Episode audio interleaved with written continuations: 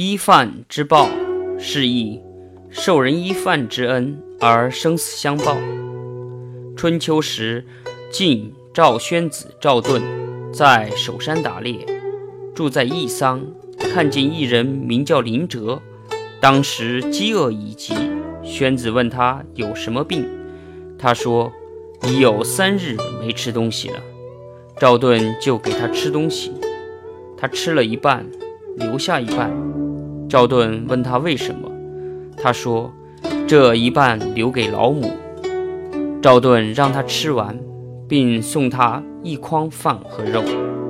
后来，一个叫林哲的人成为晋灵公的禁卫兵。灵公要刺杀赵盾，而林哲倒戈击退灵公的兵士，使赵盾免于一死。赵盾问他为何如此，他说：“我乃易桑之恶人也。”